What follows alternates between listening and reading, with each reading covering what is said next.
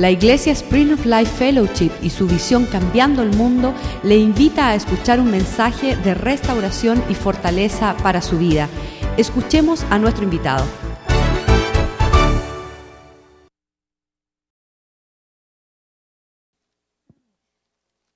Dios es bueno. Y también tenemos reporte de la hermana Alma de Puerto Rico, que fue hoy al médico con todas sus pruebas y no le encontraron rastro de la enfermedad que estaba con cáncer, con metástasis en el hígado y está todo, todo limpio para la gloria del Señor. Y si Dios quiere, viene el miércoles a dar testimonio y a ir a la gala con nosotros, a celebrar.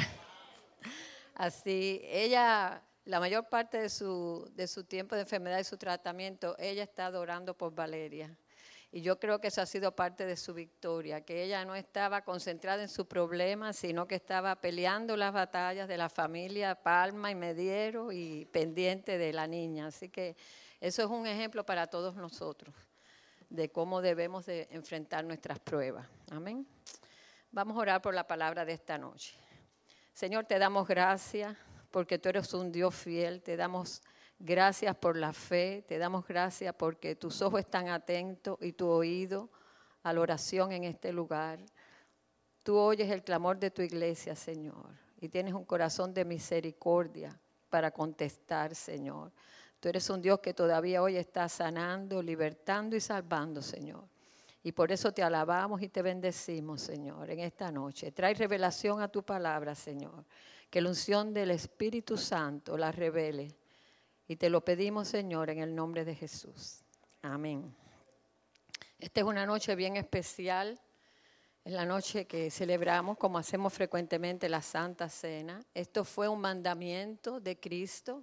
Él fue que instituyó este sacramento y se llama sacramento porque envuelve el acto, un acto físico que confirma nuestra fe.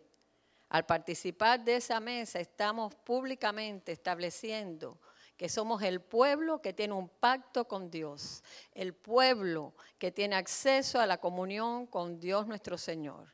Así que la Santa Cena es bien importante y Cristo la instituyó en Mateo 26, cuando él estaba celebrando la Pascua judía y él estaba profetizando sobre su muerte y todo lo que iba a venir en el nuevo pacto. En Mateo 26, del verso 26 al 28, Jesús dijo que mientras ellos estaban comiendo, Él tomó el pan y lo bendijo y lo partió y le dio a sus discípulos y dijo, tomad y comed, esto es mi cuerpo. Y ayer establece qué significa ese pan. Y no es que es un símbolo simplemente, yo creo que de verdad, de verdad, cuando nosotros participamos por fe, de ese pan estamos participando del cuerpo de Cristo. Él había dicho en Juan 6, el que no come mi carne y bebe mi sangre no tiene vida eterna. Y ahora Él establece la manera en que vamos a poder comer de su carne y beber de su sangre a través de esa santa cena, de ese pan y de esa copa. Él dice, este es mi cuerpo. Y después tomando la copa y habiendo dado gracias, le dio diciendo, bebed de ella porque esta es mi sangre, la sangre que va a establecer el nuevo pacto. Por muchos es derramada para remisión de los pecados. Así que esa sangre es derramada para perdonar el pecado y permitirnos ser restaurados a una comunión con Dios. Porque había sido rota la comunión entre Dios y el hombre por el pecado. Y aquí viene Cristo a resolver el problema del pecado en la cruz del Calvario, pero con un propósito, no solo perdonar el pecado, para restaurarnos a la comunión con Dios que el hombre tenía antes de la caída. Así que esta, esta obra de la cruz es algo tremendo porque el Señor dijo que frecuentemente participáramos de esta mesa. Y en Primera de Corintios 11 Pablo se le explica a la iglesia el porqué de esta mesa. Y estas son escrituras que leemos aquí siempre, 1 Corintios 11, 23, todos los meses cuando participamos de la mesa. Y a veces oímos las cosas y como que no estamos entendiendo, llegamos a ser una costumbre religiosa y no tiene nada que ver con eso. Esto es algo tremendo. Es examinar y afirmar nuestra fe, fortalecer nuestra vida espiritual. Porque ese es el cuerpo de Cristo. Estamos comiendo de su mismo cuerpo, estamos recibiendo vida eterna cada vez que participamos de esa mesa. Y dice en Primera de Corintios 11, verso 23, Pablo, explicándole aquí a la iglesia de Corintios, dice, yo recibí del Señor lo que también ahora os enseño. Y es algo increíble, porque otro día hablábamos las hermanas que Pablo no estaba la noche que el Señor instituyó la Santa Cena. Pablo no estaba, pero por el Espíritu él recibió la revelación. Igual que nosotros podemos recibirla ahora por el Espíritu, porque estamos enseñando, enseñando lo que significa esa cena. Dice, yo los recibí del Señor y ahora se los enseño. Cuando el Señor Jesús, la noche que fue traicionado y entregado. Y miren, eso a mí me habló muchísimo en mi vida, en ciertas situaciones, porque Jesús esa noche, delante de él ve en la traición de Judas. Judas, un discípulo amado, un hombre que él estuvo enseñando y compartiendo su vida por tres años.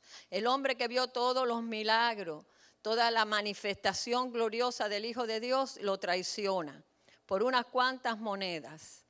Y eso es algo que tiene que haberle dolido al Señor, pero él no se detuvo ahí, él no empezó, mira lo que me ha hecho Judas. Y me acuerdo el día aquel que yo lo abracé y como yo le hablaba como un hijo, y mira lo que me hizo Judas, y ahora mira lo que me está haciendo. No, no, él, eso no lo detuvo. Dice que la noche que fue traicionado, que él sabía que Judas había salido para entregarlo, dice que él tomó el pan y lo partió. Él siguió adelante con el propósito para el cual Dios lo había llamado. Y nosotros no podemos darle lugar a la carne y a las emociones para detenernos de hacer lo que Dios nos mandó hacer a cada uno. Y que debemos de saber y entender a qué Dios nos ha llamado, por qué nos escogió, a todos nos escogió y nos llamó con un llamamiento santo. Nosotros tenemos que seguir adelante, no importa quién nos traicione, no importa quién nos entregue o nos quiera entregar, porque a Cristo nadie lo entregaba, Cristo lo entregó al Espíritu Santo como un sacrificio vivo y santo. Pero esta, eh, Jesús sigue adelante y dice que tomó el pan. Y habiendo dado gracias, acababa de, ser traicionado, pero él dio gracias, porque él estaba haciendo la voluntad de Dios. Él sabía que ese pan era el cuerpo de él que iba a sufrir, pero esa era la voluntad de Dios para la salvación de muchos, para restaurar el hombre a su creador. Y dice que lo tomó y dio gracias y lo partió y dijo, toma, come, esto es mi cuerpo. Y ahí de nuevo afirma lo que ese pan es, no lo que significa, lo que es. Este es mi cuerpo, que por vosotros es partido. Hacer esto en memoria de mí. Sigan recordando esto que yo estoy haciendo ahora. Sabemos lo que venía al día siguiente, en unas pocas horas, ese cuerpo, ese pan iba a ser partido en la cruz del Calvario. Dice, y asimismo tomó también la copa y después de haber cenado diciendo, esta copa es el nuevo pacto en mi sangre, por mi sangre. Porque esa sangre va a abrir una nueva oportunidad para que el hombre y Dios tengan un pacto que había estado roto por generaciones. Ahora esto va a venir aquí un pacto. Acepto esto todas las veces que la bebieres en memoria de mí. Tres veces dice, para que me recuerden a mí, para que se acuerden de lo que yo hice. Y ese es el propósito de esta cena. Pero esta, no es la primera vez que esto es mencionado en la Biblia. Todos sabemos, o con los que estudian la Biblia más seriamente, que hay un principio de interpretación bíblica. Y es que la llave de la revelación de cualquier tema bíblico está en la primera vez que se menciona ese tema. Y generalmente todas las primeras veces están en Génesis. Porque eso es lo que quiere decir Génesis. En el principio en el principio. ¿Cuándo es que primera vez vemos ese pan y esa copa? Y es en Génesis 14. Vamos a ir a Génesis 14. Y ahí vemos por primera vez, porque es Dios el que ofrece, es Cristo el que ofrece el pan y la copa. Es Cristo el que nos invita, es Dios mismo el que sirve esta mesa al hombre, al hombre caído, al hombre pecador para resolver el problema del pecado y el problema de la comunión con Dios. Amén. Entonces vemos en Génesis 14 y les quiero hablar un poquitico de lo que está pasando ahí. Aquí vemos a Abraham. ¿Y por qué vemos a Abraham? Y lo vamos a ver como un ejemplo. En Gálatas 3:7 dice, sabed por tanto que todos los que son de fe son hijos de quién? De Abraham. Y dice en Romanos 4:16, por tanto es por fe, para que sea por gracia. Dice al final de ese verso, sino para que es para la que es de la fe de Abraham, el cual es el padre de todos nosotros. Abraham es el padre de la fe de todos nosotros. ¿Por qué es el padre? ¿Qué significa el padre? El padre significa el patrón, el modelo, el ejemplo de lo que es un hombre de fe. Ese es Abraham. Es el de todos nosotros. Y eso lo dice en Romano y en Gálatas, así que eso es para la iglesia. Y vemos aquí que ya ustedes saben que Abraham había salido de Ur de los Caldeos, Dios lo había llamado. Él salió con su sobrino Lot, que él quería como un hijo, pero se tiene que separar. Dios le había dicho que dejara su parentela y él no la quiso dejar y trajo a Lot. Pero llegó el momento que él se tuvo que separar de Lot y Lot escoge estar en la llanura en las ciudades donde estaban, era una llanura muy próspera, habían ahí cinco ciudades, las más grandes eran Sodoma y Gomorra, y Lot escoge eso, pero Abraham se va a vivir a una ciudad que estaba en Canaán, ahí que es lo que iba a ser Israel, que se llamaba un lugar el encinar de Manre, y ahí habitó Abraham en Hebrón. Y estando en ese lugar, en, el, en ese tiempo, el sistema de gobierno, que había en ese tiempo, en ese lugar, era lo que se conoce como el feudalismo. O sea, había señores feudales. ¿Quiénes eran los señores feudales? Eran hombres que aquí vemos cuando empieza a hablar el verso 14, el primer verso, le llamaban reyes, eh, porque tenían mucha autoridad. Tenían autoridad política, autoridad militar, autoridad jurídica. Ellos juzgaban a todas las personas que vivían en ese territorio que ellos dominaban. Las personas que vivían en los territorios donde dominaba un señor feudal se les llamaba vasallos. Y un vasallo era una persona que le debía a ese señor feudal, le debía obediencia, le debía tributo, porque ese era el hombre que tenía el ejército, que los protegía, que los defendía.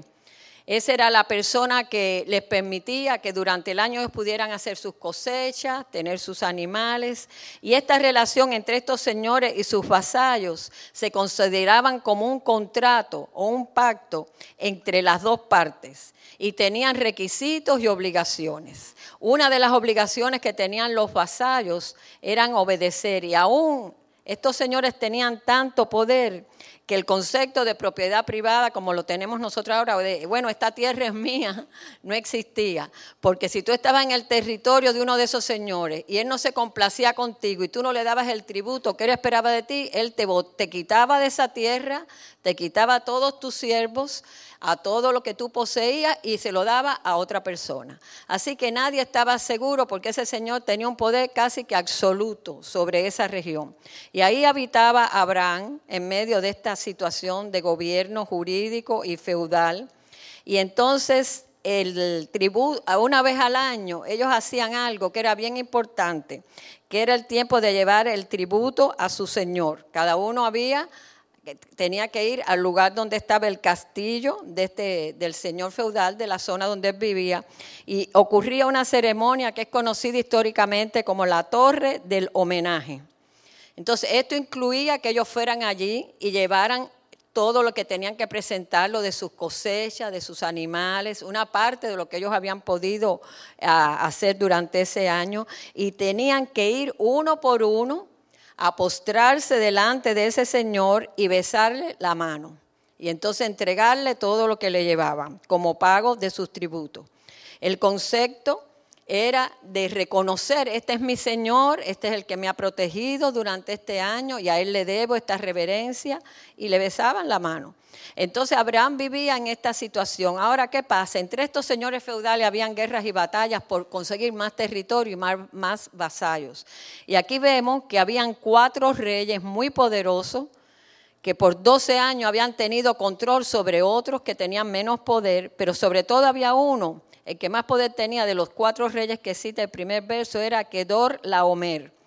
Y dice que durante 12 años había estado él pidiendo a las dos demás que le dieran cosas y más o menos gobernando sobre otros cinco reyes que tenían menos poder en esa zona, que lo cita el verso 2, y no vamos a entrar en todos los nombres, eso que habla. Pero después de 12 años estos cinco reyes se quisieron rebelar y fueron hicieron guerra en contra de los otros cuatro, porque se lo querían ya quitar de arriba. Pero ¿qué pasó? Que los cuatro le ganaron a los cinco porque eran más poderosos.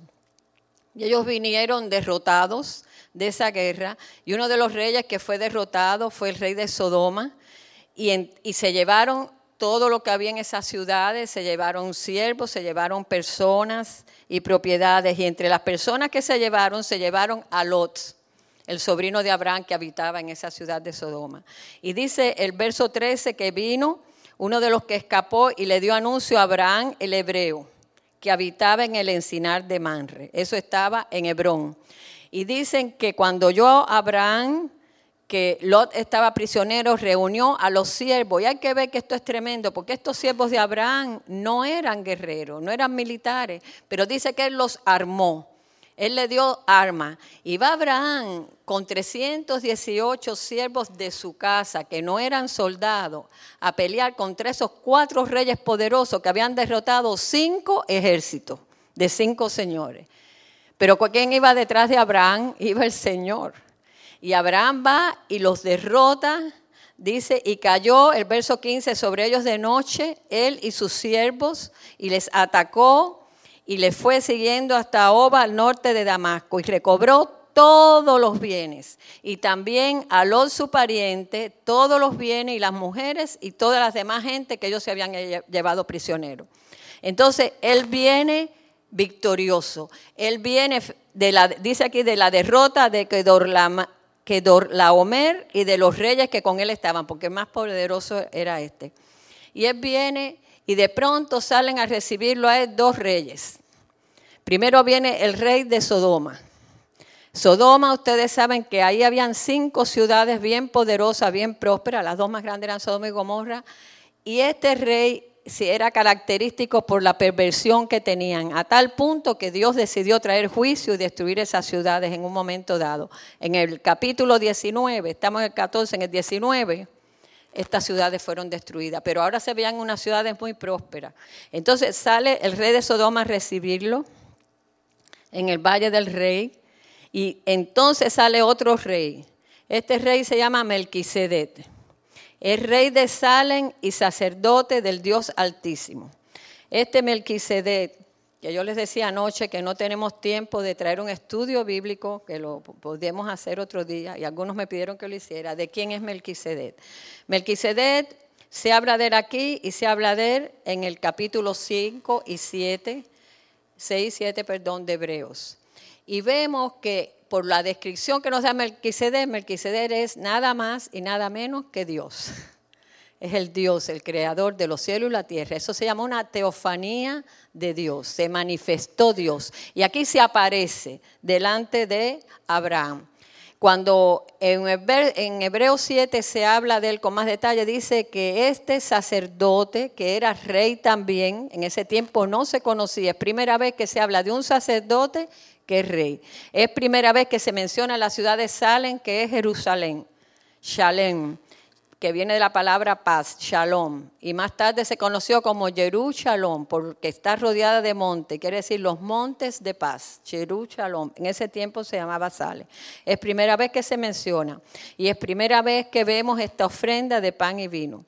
Este Melquisedec dice en Hebreos tres veces, Hebreos 6 y 7, que el nuevo sacerdocio que iba a ser, eh, que iba a comenzar en el nuevo pacto iba a ser según el orden de Melquisedec. ¿Qué quiere decir eso? Que según el orden, y lo sabemos ya todo, de la unción y el poder del Espíritu Santo. En este nuevo pacto no somos, no tenemos que ser de una familia, parientes de Aarón, ni nada de eso, sino la unción del Espíritu Santo capacita para el ministerio del sacerdocio que Dios nos ha llamado, a cada uno de nosotros. Entonces, Melquisedec, muchos estudiantes de la Biblia dicen que era Cristo, pero otros dicen que era la única teofanía del Espíritu Santo. Y yo creo eso. ¿Por qué? Porque en Hebreos 7 dice que este Melquisedec no tenía principio de días ni fin de día, ni tenía genealogía. Si leemos Mateo 1, ¿qué dice Mateo 1? 1.1, esta es la genealogía de Jesús. Dice, no tuvo padre ni madre. Cuando Cristo vino a manifestarse en esta tierra, escogió venir a través de una madre. Él nació en una familia, vino como un niño, creció. Y por eso vemos la genealogía desde Abraham hasta Cristo, porque vino de la simiente de Abraham. Pero este Melquisedec no tiene genealogía, no tiene padre ni madre, y de pronto se aparece delante de Abraham, pero lo más importante es lo que él le dice a Abraham. Le dice, Abraham, dice que lo primero que hace, verso 18, dice que este sacerdote del Dios Altísimo, lo primero que hace es sacar pan y vino y se lo ofrece a Abraham. Ahí es primera vez que vemos pan y vino. Le ofrece esto a Abraham como un pacto y lo bendice y le dice en la bendición una proclamación tremenda. Dice, bendito seas Abraham, porque tú perteneces, tú eres del Dios altísimo, el creador de los cielos y la tierra. Y en hebreo dice otra palabra, dice el dueño, el dueño, el creador y el dueño de los cielos y la tierra y lo bendizo y lo bendijo y le dijo, bendito sea el Dios altísimo que entregó todos tus enemigos y te ha dado todo lo que tú tienes en la mano. Todo lo que tú tienes, esa victoria que tú tienes en la mano, esos enemigos que pudiste vencer, lo pudiste hacer porque te lo dio el Dios altísimo. Imagínense, había vencido a cuatro reyes que, ni cinco ejércitos de cinco reyes lo habían podido vencer él solo, con sus siervos que no eran, que no eran soldados. Toda esta victoria y todo este botín y todo este que tú tienes en la mano te lo dio el Dios Altísimo porque tú perteneces a Él. ¿Y qué es la respuesta de Abraham? Dice, y le dio a Abraham los diezmos de todo. Aquí es primera vez que vemos también la palabra diezmo. Al darle los diezmos a Abraham que está diciendo, amén. Amén. Eso que tú dijiste es verdad. Yo pertenezco a Dios Altísimo. Lo que yo tengo en la mano me lo dio Dios. Vemos que Melquisedec no le pide nada a Abraham. No le pide los diezmos. Eso es una revelación de Abraham. Al contrario, le ofrece el pacto, le da el pan y le da el vino y le da la bendición y lo establece. Tú eres del Dios Altísimo, el creador de los cielos y la tierra, para que no haya duda de quién es el Dios Altísimo. Ahora, de pronto Abraham ve que se acerca otro rey. ¿Quién es ese rey que viene? Es el rey de Sodoma. Este es un rey que es tipo de lo que hay en el mundo, de la perversión. Este era un rey pagano. Él no tenía nada que ver con Dios, ni quería tener nada que ver con Dios. Y se dirige a Abraham. ¿Y qué es lo primero que le dice? ¿Qué es la primera palabra que le dice el rey de Sodoma a Abraham? Dame, dame. Mira, la persona que está diciéndote dame y dame y dame, ese no es del Dios Altísimo. El Dios Altísimo viene a darnos. Y cuando Él nos da y nos llena las manos, nosotros le damos una ofrenda de amor, una ofrenda y decimos amén. Con nuestro diezmo, con nuestro amor, con nuestra consagración a Él. Pero Él no lo pide. Dios no te va a pedir nada. Dios siempre te va a invitar a participar. Dios te va a dar y depende de que tú escojas. Pero este rey de Sodoma le dice a Abraham, dame dame tú las personas y toma, yo te voy a dar a ti los bienes, pero si Abraham lo tenía en la mano, él no le, no le iba a dar nada. Yo te voy a dar lo que él ya tenía en la mano.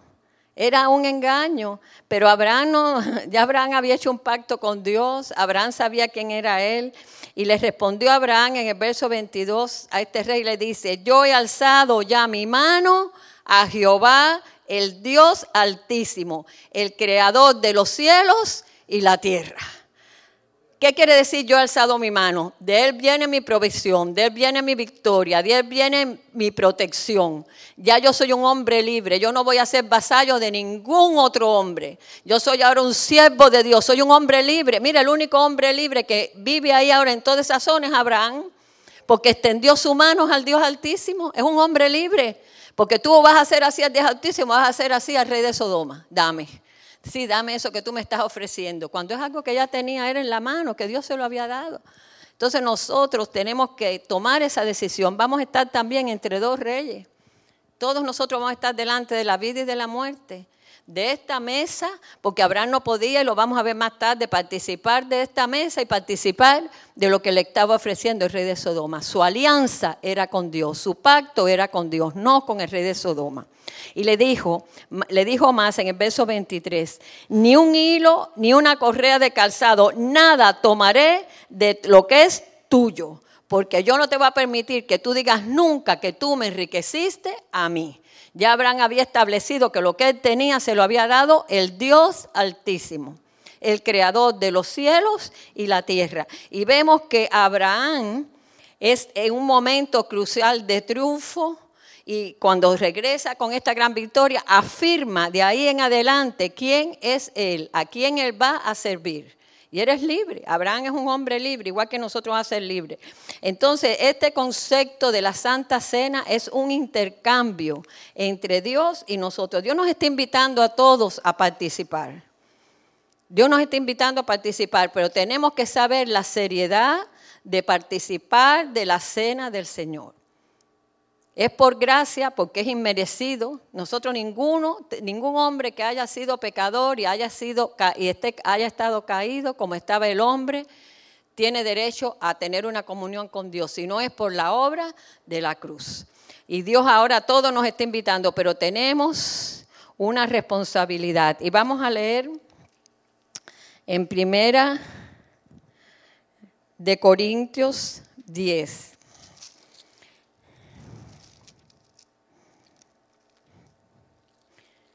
Vamos a leer del verso, el verso 15 y 16.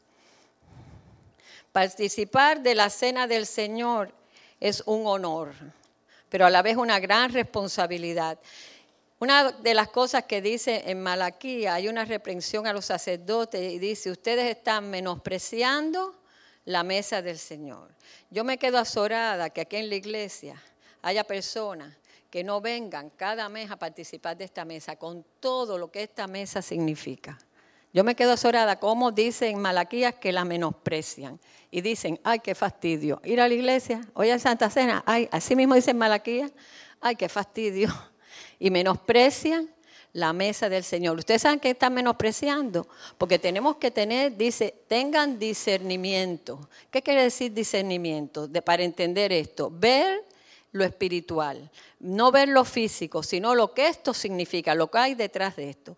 Detrás del rey de Sodoma había potestades satánicas, porque eso es lo que representaba el rey de Sodoma. Habían potestades satánicas que venían a esclavizar a Abraham y venían a acabar con toda aquella gente. Es más, Abraham rechaza lo que le ofrece el rey de Sodoma y después en Hebreo 19 dice que estaba Abraham adorando a Dios y de pronto vio de lejos el humo que salía del fuego en que esas ciudades estaban siendo consumidas. Todo lo que vemos nosotros, lo que el mundo nos puede ofrecer, va a llegar un día que van a ser consumidos, se va a volver todo humo, pero las cosas que Dios nos ofrece son eternas. El que come mi carne y bebe mi sangre, ese tiene vida eterna. Pero tenemos que apreciar, darle un precio alto y no menospreciar la mesa que el Señor nos está ofreciendo hoy. Y en Primera de Corintios 10, 15 y 16 se nos empieza a explicar los distintos aspectos de, esta, de lo que significa esta mesa.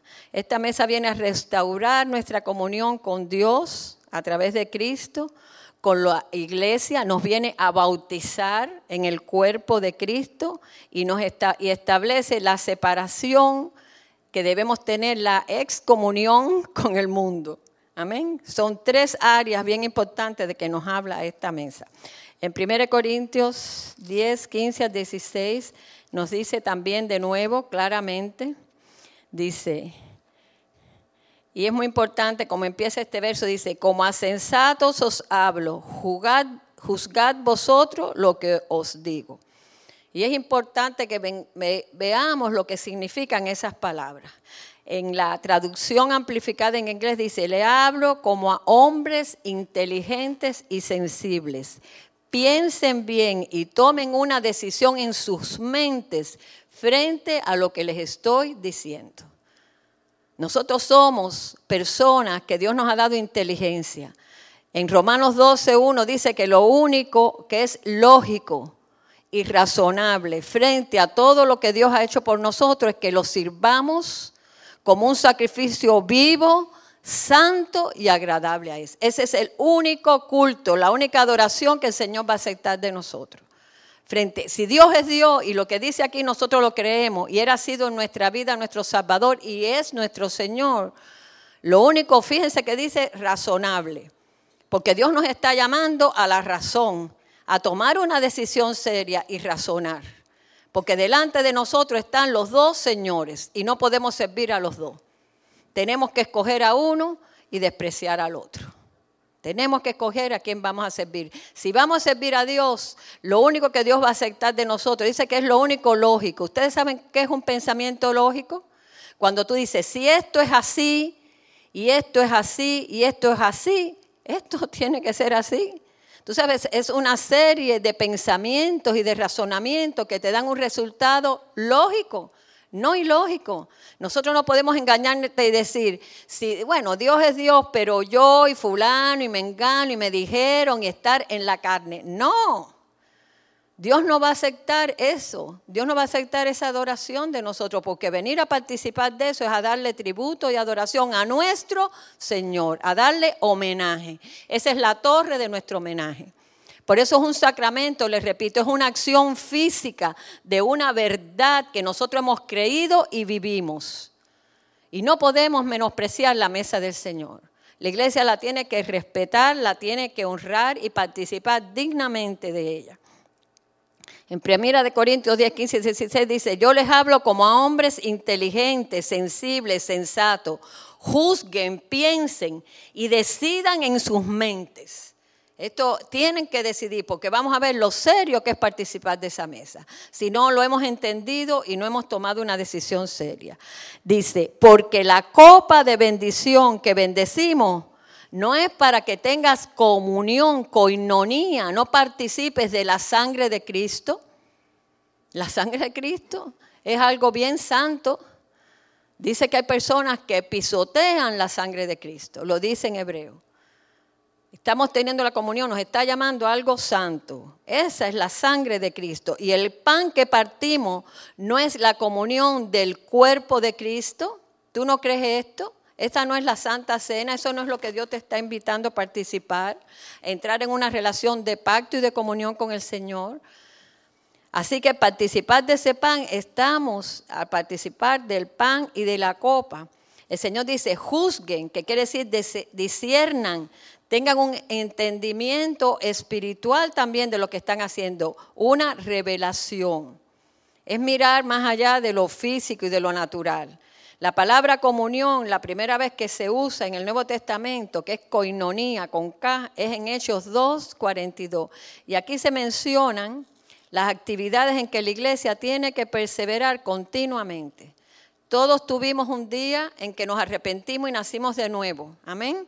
Tuvimos un día en que nos bautizamos.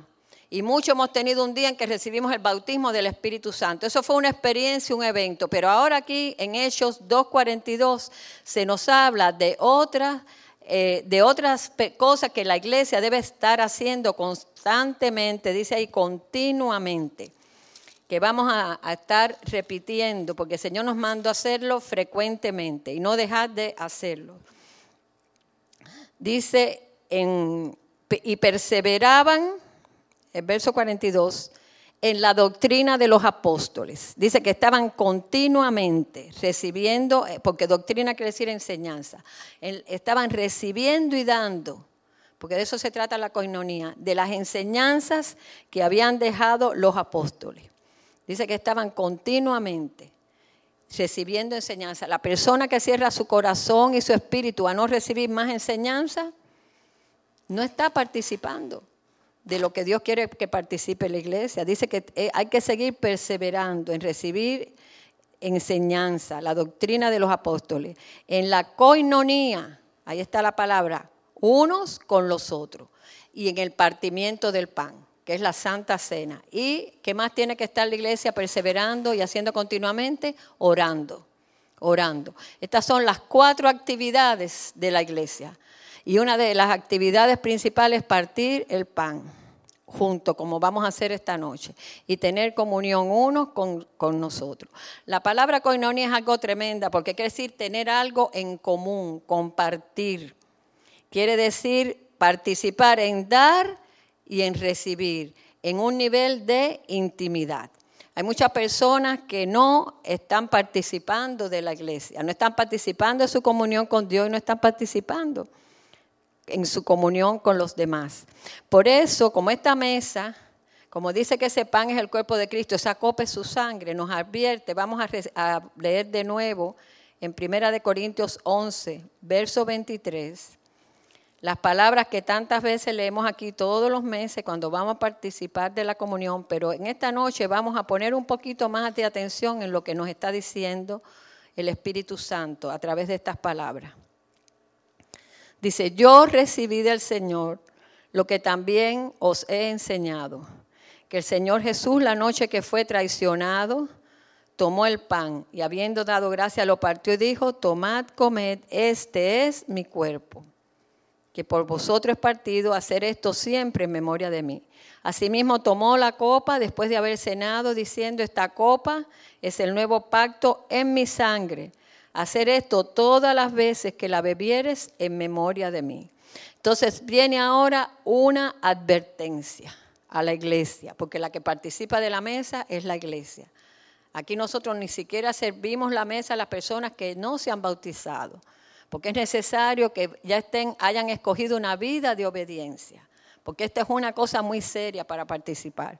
Dice el verso 27, de manera que si alguien come este pan o bebe de esta copa del Señor indignamente, será culpado del cuerpo y de la sangre del Señor.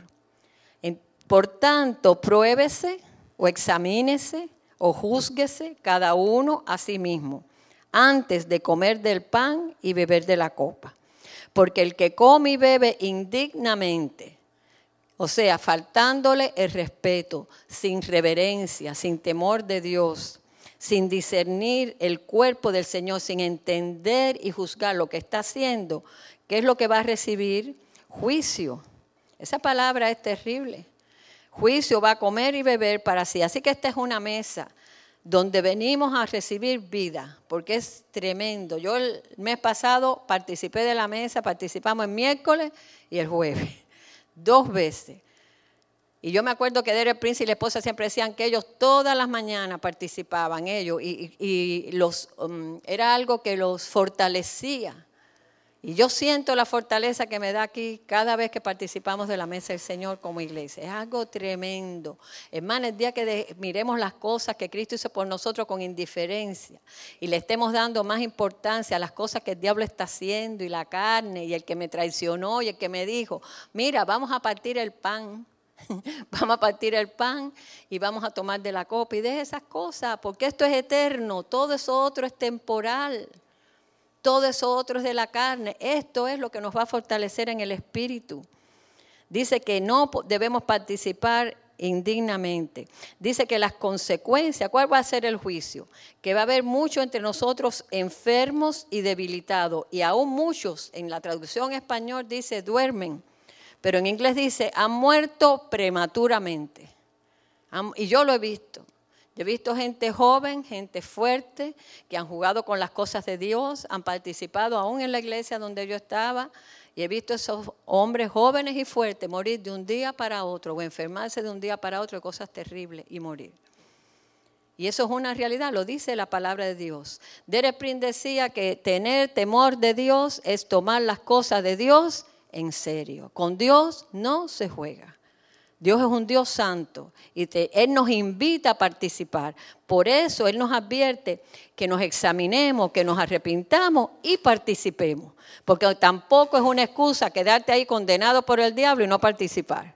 Cuando el Señor dice que eres bueno y justo, ¿para qué? Para perdonarnos. Si nos arrepentimos. Yo les contaba a la hermana que yo ayer llegué y como yo soy parte del glorioso ministerio de la limpieza de la iglesia, y no lo digo en juego porque es glorioso, Y yo llegué y me pongo, ay, aquella silla está fuera de lugar, no encendieron aquella luz, tengo que ir al baño porque hay algo roto. Y estoy, y de pronto dije, no, Julieta, si esta noche es la, la noche de la mesa del Señor, siéntate ahí y ponte a examinarte tu corazoncito. Noche que es más si la iglesia tiene las sillas bien puestas. No, siéntate ahí y me senté ahí y me abrí al Espíritu Santo, que es el dedo de Dios, para que me examinara mi corazón. Porque ¿qué dice el Señor? En el verso 31, si nosotros nos examinamos o nos juzgamos a nosotros mismos, Él nos da el privilegio nos da el privilegio, porque ya nosotros somos reyes y sacerdotes para Dios, de poder mirar nuestro corazón. Primero que nada, porque a veces estamos mirando el corazón de los demás y nuestra primera responsabilidad, dice la Biblia, sobre toda cosa guardada, guarda tu corazón. Y me senté ahí y empecé, Señor, muéstrame en las áreas que te he faltado. Yo quiero arrepentirme, yo tengo que enderezar mi vida, yo tengo temor de Dios. Yo quiero honrarte, yo quiero participar de la mesa, yo no quiero dejar de participar, pero lo quiero hacer dignamente. Y tuve ahí, yo me examiné. Dice que si nosotros nos examinamos, si Dios nos manda hacer eso, porque Él nos ha capacitado por el Espíritu Santo para hacerlo. Nosotros tenemos el Espíritu Santo, tenemos la luz de Dios, la gloria chequina, la presencia de Dios está sobre nosotros y todo lo va a mostrar porque la comunión, dice en primera de Juan, es lo que están en la luz. Los que están en la luz ven, ay, aquello está sucio. Y ve, la luz se enciende y se ven todas las cosas. El que está en tiniebla no ve nada. Pero el que está en la luz, y dice que nosotros tenemos comunión en la luz. Por eso ustedes ven que cuando una persona se aparta de la comunión es porque no quiere estar en la luz. Porque la comunión lo dice en 1 de Juan 3, capítulo 1, verso 3 y verso 7. Nuestra comunión con Dios y con el Hijo y con aquellos que están en la luz, en la iglesia. Y dice que nos examinemos a nosotros mismos para no tener que ser juzgados. Pero si nosotros no nos examinamos, si nosotros no nos damos entrada al Espíritu Santo para examinar nuestro corazón y arrepentirnos y ponerlo en orden, entonces el Señor nos va a juzgar y nos va a castigar. Lo dice el verso 32 el Señor nos va a juzgar y nos va a castigar. ¿Qué quiere decir que nos va a castigar? Nos va a disciplinar. El Señor lo va a hacer porque Él nos ama. Derek Prince siempre nos enseñaba que cuando no hay disciplina, quiere decir que Dios nos ha entregado y somos unos reprobados. Los reprobados son aquellos que viene la disciplina de Dios y viene la disciplina de Dios y siguen en lo mismo y siguen lo mismo y el Señor los reprueba, los entrega su maldad. Y ya ni los disciplina y tú dices, mira qué bien está fulano, todo lo que ha hecho y lo bendecido que está bendecido. Ese ya está reprobado. Gloria a Dios que nos discipline, que cuando no estemos bien no nos salgan las cosas bien. Porque eso quiere decir que Dios está juzgándonos y nos está disciplinando. Dice que al que Él toma como hijo, ¿qué hace? Lo castiga, lo disciplina. Pero podemos evitar eso. Pues si nos examinamos nosotros y nos arrepentimos, Dios no nos tiene que juzgar y no nos tiene que castigar. O vamos a seguir siendo niños. Mira, yo aquí a los niños, ya no tanto porque ya estoy cansada, pero antes yo era, no corra, fulanito, no corra que te pongo tan no corra. Y seguían corriendo. Entonces, nosotros ya no somos niños. Cuando Dios te dice, eso no es lo que yo espero de ti, no lo hagas así, arregla y arrepiéntete. Y dile, Señor, como le digo yo, que Cristo que vive en mí me permita hacer las cosas como tú quieres que yo las haga, porque ya la vida de Cristo está en mí, para que yo pueda vivir lo que tú me estás pidiendo. Entonces, Dios no nos va a pedir nada que ya no nos haya equipado para hacerlo. Entonces dice, si no te examinas y no te arrepientes tú, vas a ser juzgado y castigado por el Señor. ¿Para qué dice ahí? Para que no tengas que ser condenado con el mundo.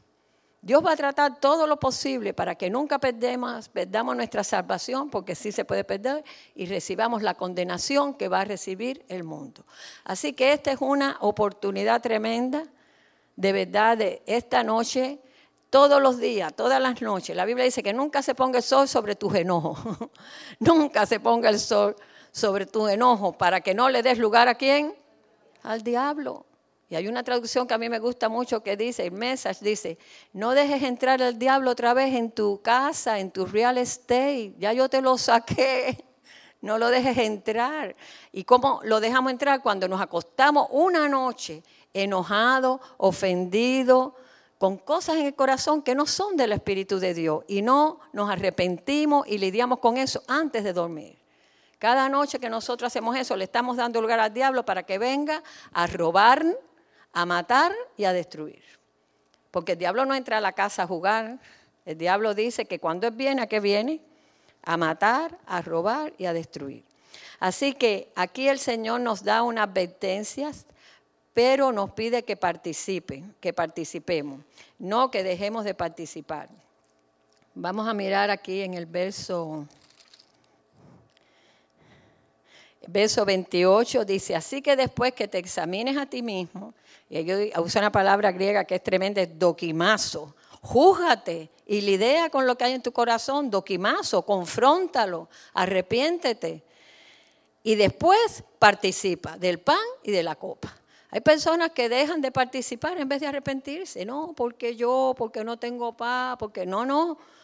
Así que júzgate, pruébate, examínate, y participa y come así del pan y bebe de la copa. El Señor nos invita, el Señor nos invita y, tenemos tremendo. También cuando nosotros estamos participando, estamos proclamando, por eso es tan importante participar, estamos proclamando, estamos haciendo un acto físico, pero estamos delante de testigos espirituales, estamos proclamando lo que estamos nosotros como un testimonio de que somos el pueblo de Dios, tenemos acceso, eso es un privilegio que nunca tuvo ninguna generación de mi familia.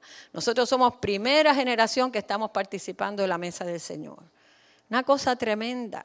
Un día yo llegué a, a preparar la Santa Cena y venía con una de mis nietecitas, entramos un poco apurada porque a última hora me, avisaron que yo tenía que venir a prepararla y cuando llegamos allá atrás le dije, espérate, vamos a orar, porque vamos a tocar algo ahora muy santo. Tenemos que enseñar a nuestros hijos, a nuestros nietos, qué gran privilegio y qué seriedad hay en lo que significa el pan y el vino, esa mesa. Son cosas bien santas. Así que es un tremendo privilegio porque estamos proclamando la obra que Cristo hizo ya hizo en la cruz. Estamos mirando atrás y dice que cada vez, el verso 26, que comemos de este pan y bebemos de esta copa, la muerte en la cruz del Señor proclamamos, anunciamos. Tú sabes, y eso fue lo más grande que pasó en esta tierra. Cuando Él murió, llevó todos nuestros pecados, para ahora nosotros poder estar en un lugar de bendición. Él se puso en ese lugar de maldición. Así que cuando participamos de esa mesa estamos proclamando. La palabra ahí quiere decir, estamos declarando, anunciando, promulgando, porque estamos recordando y mirando atrás a su muerte. Por eso es tan importante esta ordenanza de participar de, de la mesa. Pero también estamos anticipando, dice el verso 26, que estamos participando hasta que Él venga. Así que estamos también proclamando que lo estamos esperando. Dice que el que espera al Señor a sí mismo se purifica. Estamos esperando que venga. Esto no va a ser para siempre. Esta injusticia y este sistema del mundo que estamos mirando no es para siempre, porque sabemos que Él prometió que Él volvía. Y la iglesia y el Espíritu y la novia dicen, ven, Señor Jesús. Así que aquí estamos proclamando que Él vino, que Él murió y que Él va a volver hasta que Él venga. También esto nos habla de nuestra relación con la iglesia, con los demás miembros del cuerpo de Cristo. En Primera de Corintios 11, 29, perdón, Primera de Juan 1, 3 dice que tenemos que tener comunión con el Padre y con su Hijo. Y el verso 7 dice, y entre nosotros. No podemos romper la comunión con la iglesia. Hemos sido invitados a participar de la comunión. Eso también es algo glorioso. ¿Por qué Pablo sabía que la iglesia, ¿cómo se le dice Pablo que es la iglesia? el cuerpo de Cristo. Cuando nosotros participamos de las relaciones horizontales aquí unos con los otros, estamos participando del cuerpo de Cristo. Y tenemos que participar dignamente. Cuando este pan literalmente se parte, cada uno vamos a coger un pedazo de pan dice que siendo el pan uno solo, nosotros somos muchos. En 1 Corintios 10, 17, siendo un solo pan, nosotros con ser muchos somos un cuerpo. 1 Corintios 10, 17. Y todos estamos participando de ese mismo pan. Así que cuando tú ves a tu hermano, eres un pedacito del cuerpo de Cristo. Y todos juntos somos el cuerpo de Cristo, uno de los otros. Y esa es la base de la unidad de la iglesia.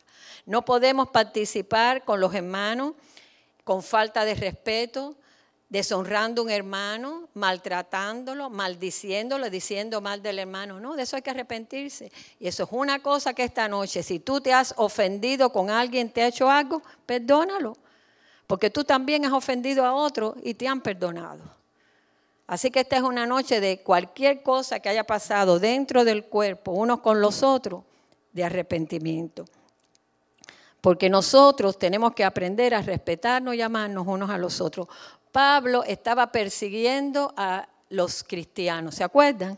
Estaba persiguiendo, iba lleno de ira querer matarlos en el libro de los Hechos y de pronto se le aparece Cristo y le dice, Pablo, ¿por qué tú me persigues? Y Pablo dice, ¿quién es ese? ¿Quién es tú? Y le dice, yo soy Jesús a quien tú persigues. Cuando tú persigues un hermano, tú le haces algo mal a un hermano, tú estás haciéndoselo a Jesús. Por eso es tan importante entender que este libro no es un juego, esta es la palabra, estas son las cosas que Dios ha establecido. Este es el cuerpo. Dijo, yo soy Jesús a quien tú persigues. ¿Y qué hizo Pablo? Empezó a llorar y a temblar. Le dijo, Señor, ¿qué tú quieres que yo haga? ¿Y qué le dijo el Señor? Ama a la iglesia y sírvela. No hubo nadie que amó más a la iglesia que Pablo.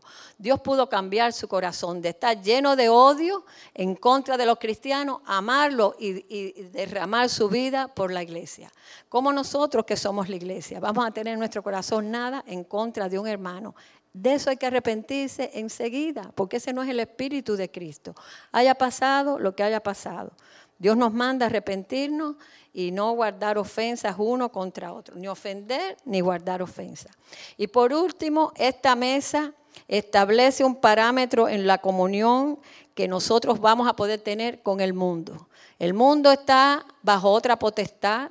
El mundo, ya nosotros, aunque vivimos aquí, no pertenecemos a ese sistema del mundo, porque ¿quién es el príncipe de este mundo? Satanás. Vamos a leer Primera de Corintios 10, 20 y 21. Dice, antes digo que lo que los gentiles sacrifican, a los demonios los sacrifican y no a Dios. Y no quiero que vosotros os hagáis partícipe con los demonios. No podéis beber la copa del Señor y la copa de los demonios. No podéis participar de la mesa del Señor y de la mesa de los demonios. O provocaremos a celos al Señor. ¿Somos más fuertes que Él? ¿Quién es aquí más fuerte que el Señor?